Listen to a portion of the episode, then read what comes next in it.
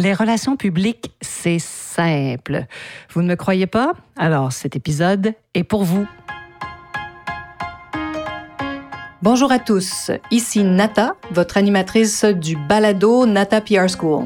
Vous êtes un entrepreneur ou un directeur de marketing et vous êtes sur le point de lancer un nouveau produit ou service? Ou vous vendez vos produits depuis un bon moment déjà, mais vous souhaitez savoir comment augmenter votre visibilité, vous faire connaître et toucher plus de clients? Chez NataPR, nous traitons tous les jours avec de vrais clients et nous vous enseignons des solutions RP faciles, amusantes et honnêtes. Vous apprendrez ici les étapes simples pour combiner la force des relations publiques aux médias sociaux dès maintenant.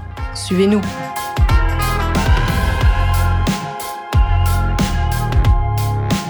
Bonjour et bienvenue à ce 139e épisode, oui 139 du balado du podcast Nata PR School. Heureuse que vous soyez là aujourd'hui à l'écoute parce qu'on parle de relations publiques pour faire changement. et je vous promets de vous de démystifier tout ça et de vous rendre ça simple et facile. C'est d'ailleurs l'objectif principal de la Nata PR School de simplifier les relations publiques pour que vous puissiez faire quoi? Bien sûr, les intégrer à votre plan marketing. On le sait, hein, mais des fois, ça fait du bien de se rappeler euh, que depuis la pandémie, les entreprises du monde entier. Alors, vous êtes comme moi, vous n'êtes pas seul. Euh, toutes les entreprises ont des enjeux de recrutement. En tout cas, tous ceux à qui je discute, tous les dirigeants d'entreprise, on en a tous. Et entre vous et moi, il euh, faut peut-être arrêter d'être un peu surpris parce que, que voulez-vous? Tout le monde, pendant deux ans, trois ans, tous les secteurs d'activité vraiment ont fait des mises à pied massives. Alors, comment peut-il en être autrement? Euh, je pense qu'il faut euh, cesser de se plaindre et suivre le courant si on décide d'avoir une entreprise, de continuer, au fait. Hein. On a toujours le choix d'arrêter, bien sûr, ou de continuer. Et j'ai décidé, moi, bien sûr, de continuer et de me euh, ranger, hein, de faire partie de ces dirigeants qui ont compris, et eh oui, qu'il fallait être en recrutement permanent et que recruter un jeune talent qui vient de terminer ses études, sachez-le, parce que hein, quand on a des enjeux, qu'est-ce qu'on fait? On n'arrive pas à recruter des, employés qui ont beaucoup d'expérience. Ben, allons-y avec les jeunes talents. Et nous, on le fait vraiment énormément. Donc, sachez que quand on recrute un, un employé talentueux, un jeune qui débute, ben, au bout de trois mois, je vous le dis, si vous le formez, il va être parfois étonnant. Il peut même être meilleur qu'un employé qui va vous raconter avoir trois ans d'expérience, mais trois années où il aura butiné, butiné un peu partout hein, et jamais approfondi ce qui, là où il était. Parce que ça, c'est très fréquent. Même chez nous, on le voit parfois. On a des employés qui viennent avec nous qui sont là même pas une année, imaginez. Ils peuvent pas avoir approfondi, euh, vraiment comprendre ce qu'on fait.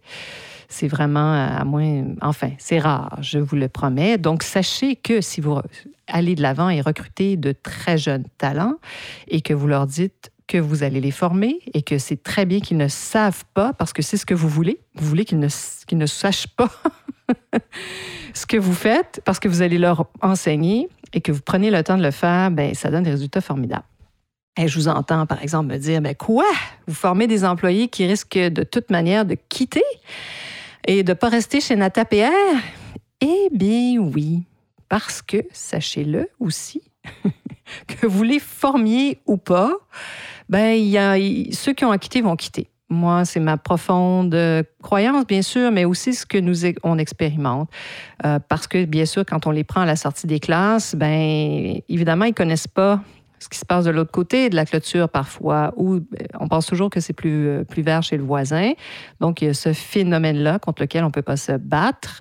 Nous ne sommes pas une entreprise internationale, donc parfois, ils se font, ben, bien sûr, des gens qui viennent recruter chez moi, ça c'est sûr, des jeunes talents. Mais que vous les formiez ou pas, y, en, il y en a qui vont quitter de toute manière. Mais je peux vous dire que depuis qu'on fait ça, on en a beaucoup qui sont là depuis trois ans, quatre ans et même plus. Alors donc, il y a une rétention quand même plus grande, il y a une appartenance, une compréhension aussi euh, plus grande de ce qu'on fait parce qu'on les forme. Alors voilà. Et puis, ben, il y a cette euh, culture d'entreprise aussi. Ils voient les autres qui ont fait, qui ont franchi les étapes chez nous. Voilà. Alors donc, sachez-le, de recruter des jeunes talents, ça peut être très intéressant. Mais aussi, ben, j'en ai profité. Pourquoi?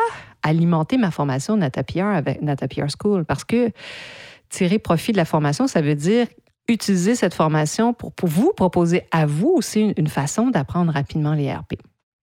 Parce que quand on réfléchit à chaque geste que l'on pose à l'agence NataPR, hein, ça nous a forcé, avec de jeunes talents, de réfléchir et de créer des processus et d'expliquer, mais de façon très claire et très rapide, ce que nous faisons, parce qu'on veut que ces jeunes employés-là soient rapidement euh, efficaces et qui génèrent des résultats très vite. Alors voilà, donc mes formations euh, auprès de mes employés sont devenues évidemment la base de la Nata PR School où je vous enseigne les relations de presse simplifiées. Vous voyez pourquoi je vous raconte tout ça dans cet épisode. La première chose que nous faisons avec nos jeunes recrues, ben, c'est d'abord leur montrer un rapport d'activité complété. Ça veut dire quoi? À la toute fin, on nous a engagés, mais voilà, voilà les résultats qu'on génère. Voici comment ça fonctionne. Voici le rapport annuel, par exemple, qui indique euh, le nombre d'entrevues, le nombre d'articles et de mentions obtenus pour un client.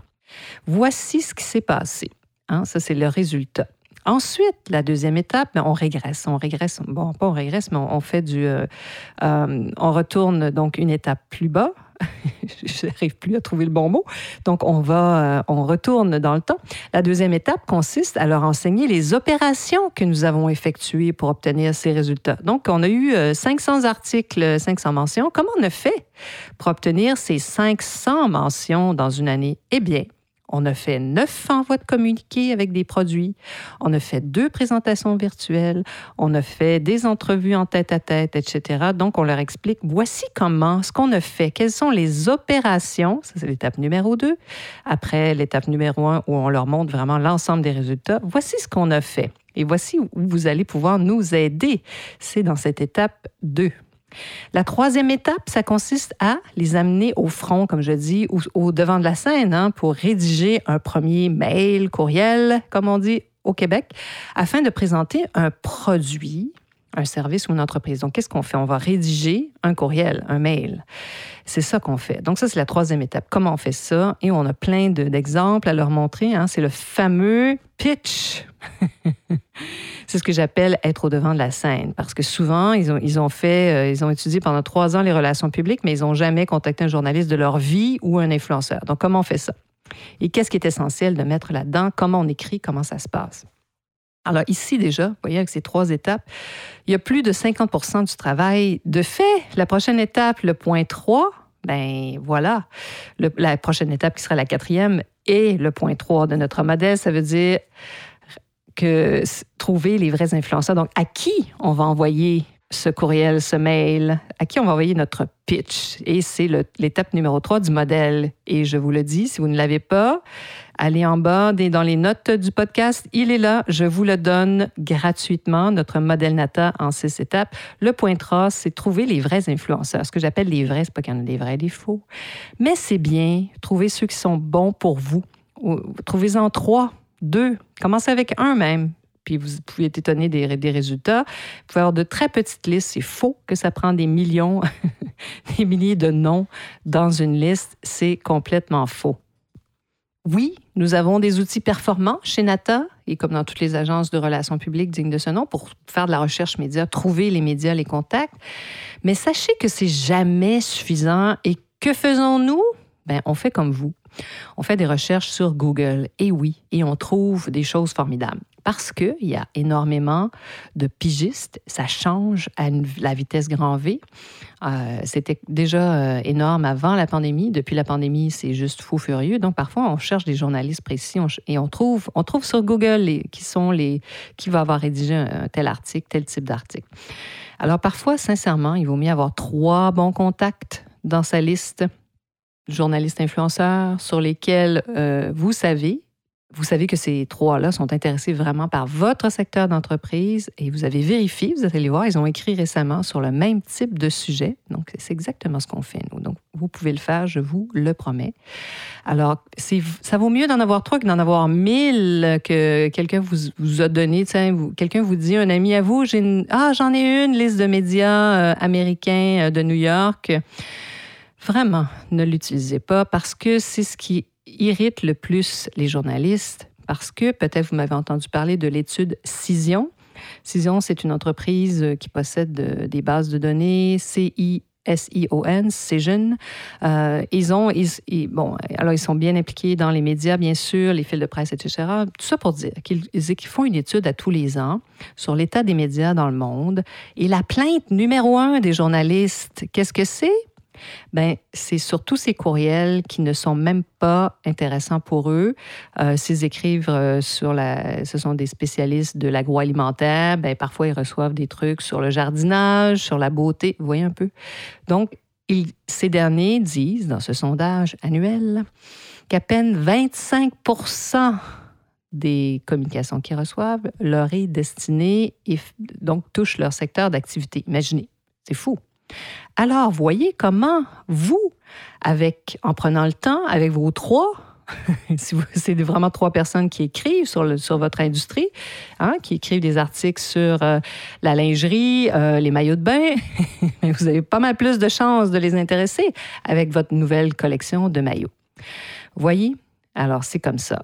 Et la relation de presse simplifiée. Hein? Vous voyez, en dix minutes, je vous ai expliqué la base de ce qu'on fait. Vous pouvez réécouter cet épisode. Donc, les trois premières étapes. Hein? La première qui consiste à montrer vraiment l'état final. Quel est le résultat final? Ensuite, qu'est-ce qu'on a fait pour en arriver là? Et la troisième étape, vraiment, on va au front, on écrit, on contacte les médias. Pas plus compliqué que cela. Mais bien sûr, je vous entends. Oui, mais c'est pas si simple que ça. Ah, vous avez encore cette fausse croyance. Ben, inscrivez-vous à la Data PR School. Inscrivez-vous sur nos listes si vous ne l'êtes pas déjà et suivez-nous. Écoutez, vous voyez, avec ce podcast, je vous donne plein d'informations, plein d'astuces et j'espère bien sûr vous voir un jour en classe. Alors, j'espère que cet épisode vous a plu, cette petite pause RP, comme j'aime à dire, et j'espère bien sûr que vous serez des nôtres la semaine prochaine. Vous êtes curieux et souhaitez en savoir plus sur comment implanter des stratégies de relations publiques? Rendez-vous sur natapierre.com et inscrivez-vous sur notre liste. Vous recevrez le modèle NataPR pour créer une campagne RP réussie. Et si vous souhaitez devenir client, contactez-nous à nata.natapierre.com. Nous attendons vos commentaires. À la semaine prochaine!